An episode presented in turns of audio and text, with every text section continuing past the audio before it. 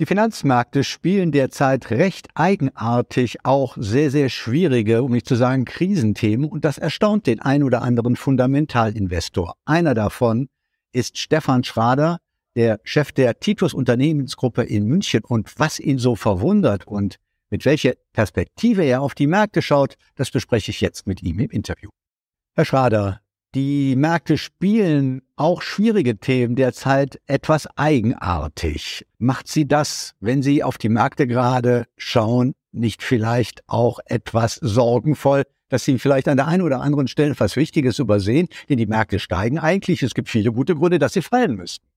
Also kurzfristig freue ich mich darüber wie jeder, weil man mehr Gelegenheit hat, seine Verhältnisse zu ordnen, um es mal so zu sagen. Aber es ist halt schon sehr widersprüchlich. Im Moment spielen die Märkte, dass die Regierung und die Notenbank, vor allem in den USA, die Wahl zwischen Pest und Cholera hat. Also bekämpfe ich jetzt die wirklich hartnäckige Kerninflation, indem ich die Zinsen weiter erhöhe, riskiere damit aber weitere Risiken im System der Banken, systemische Risiken, die ja sehr offenkundig sind, oder bekämpfe ich diese Bankenprobleme, die ja auch maßgeblich getriggert sind durch die schnellen hohen Zinserhöhungen. Ursachen liegen natürlich äh, Missmanagement und in der Regel zu hohen Anleihenbeständen oder nicht, sagen wir mal, nachhaltigen Geschäftsmodellen, die bei Kunden das Vertrauen entziehen und der schnelle Abzug von Kundeneinlagen, der dazu führt, dass die Bilanzen aus dem Gleichgewicht gelangen. Aber bei dieser Entscheidung wird die Entscheidung getroffen für keine weiteren Zinserhöhungen. Der Markt nimmt im Moment an, dass die Zinserhöhungen abgeschlossen sind seit gestern und bis Ende nächstes Jahr der Zins äh, für eine zehnjährige US-Staatsanleihe Richtung äh, der Leitzins, Entschuldigung, in den USA auf drei Prozent zurückgeht, also ganz erheblich. Das Ganze aber ohne, dass es größere Betriebsunfälle gibt. Und das ist das, was mich erstaunt. Und das halte ich auch für tatsächlich ausgeschlossen. Und deswegen ist die im Moment durchweg positive Auslegung des aktuellen Umfeldes des Marktes Meinung nach äh, illusorisch, naiv und erhöht nur die Fallhöhe für einen dann umso schlimmer werdenden Rückschlag. Lassen Sie uns doch mal auf einige dieser Betriebsunfälle mal etwas genauer schauen. Stichwort Bankenkrise. Also Silicon Valley Bank, Signature Bank, Credit Suisse, sozusagen alles Ereignisse von gestern. Das Thema ist gegessen. Wir können wieder nach vorne gucken. So einfach sollte man es sich Ihrer Ansicht nach nicht machen. Ja, man kann es nicht. Also es ist schön. Ich bin auch zuversichtlich. Ich schaue auch nach vorne. Äh, also im Grunde genommen interessiert ja das, was war, nur noch, um daraus zu lernen und Schlussfolgerungen zu ziehen. Aber das Ausmaß zum Beispiel der Bankenabwicklung, jetzt nehmen wir mal die First Republic noch dazu, die drei großen Abwicklungen, die die meisten mitbekommen haben, hat ein Volumen von über 500 Milliarden und entspricht damit ungefähr dem Volumen, was insgesamt 2008 abgewickelt wurde an Banken. Was ist an der Börse passiert bis jetzt? Der DAX hat den letzten Monat zum Beispiel mit Höchstständen, also All-Time-Highs abgeschlossen.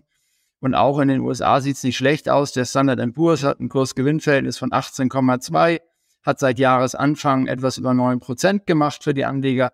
Das äh, würde ich mal sagen, ist nicht so schlecht für vier Monate, passt aber irgendwie überhaupt nicht zu den Grundlagen, dass die Banken wirklich ernstzunehmende große Probleme haben. Und es gibt ja auch genug Banken, das äh, sieht man ja, wenn man die Wirtschaftspresse aufschlägt, sofort in den USA. Die Regionalbanken haben ein großes strukturelles Problem, das sich noch weiter entfalten wird. Und das wird zu Veränderungen in den Kreditvergabeverfahren führen.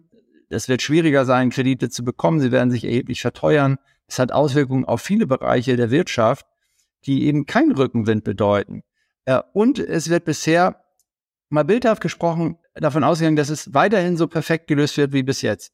Und bis jetzt ist es so, da hatten wir auch ein Interview gemacht, als die Silicon Valley Bank hochging letztendlich. Da hat man in drei Tagen ein letztendlich Programme verabschiedet und Gewährleistung übernommen, die weit über zwei Billionen US-Dollar betragen haben. Und die Notenbanken der ganzen Welt haben sich koordiniert am Wochenende abgestimmt, dass die US-Dollar-Liquiditätsversorgung sichergestellt wird. Also ein Vorgang, der das letzte Mal 2008 so passiert ist. Das heißt, wenn man unter die Oberfläche guckt, ist es total offenkundig, dass es wirklich sehr anspruchsvoll ist. Und um mal ein Bild zu verwenden, das kann man sich so vorstellen, als wenn jetzt ein Sebastian Vettel in seiner besten Zeit oder aktuell äh, Lewis Hamilton oder wer auch immer da gerade vorne ist, mit 300 kmh auf eine Wand zufährt, die plötzlich auf der Rennstrecke steht und in einem absolut genialen Moment alles richtig macht, an Ausweichmanöveroptionen gibt, alles richtig macht, das Auto perfekt funktioniert, alles perfekt funktioniert und dann mit 298 kmh zwei Millimeter an der Wand vorbeifährt.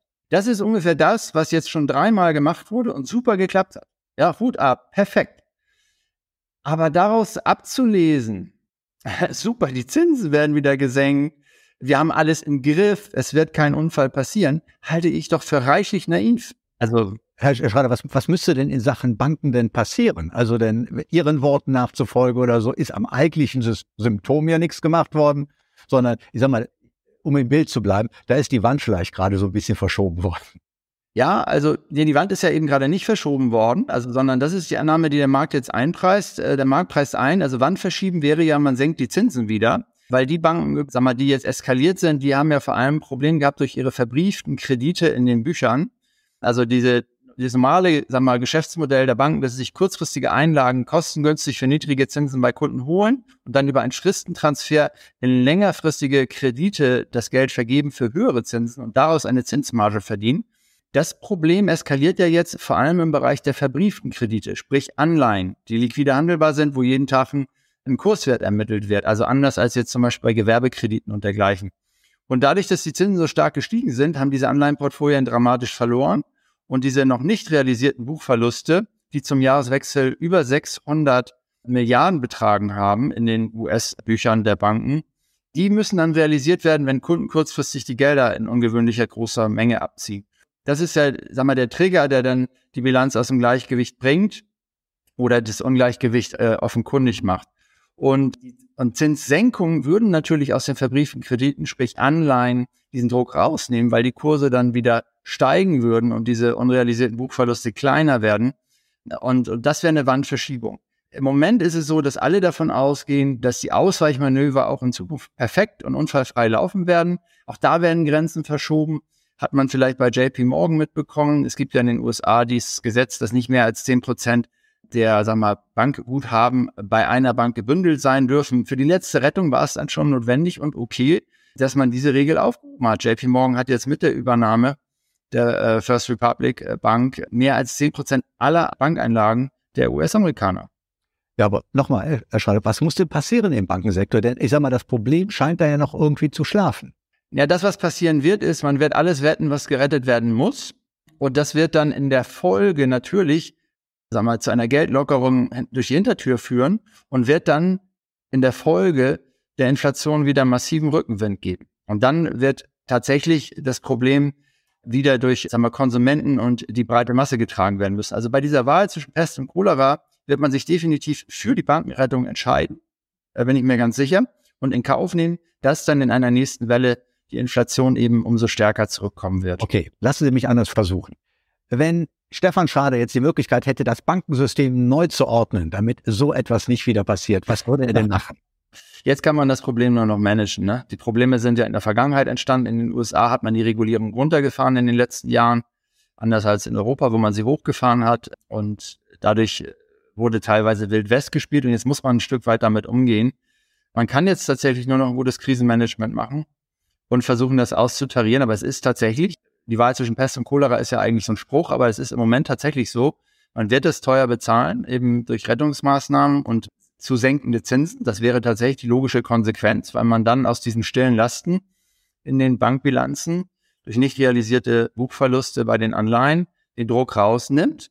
Das wird aber dann wieder der Inflation Rückenwind geben und äh, die breite Masse hart treffen. Also es gibt tatsächlich im Moment nur ein Abwägen und da kann man versuchen, sich bestmöglich durchzuschlängeln, durchzumanövrieren.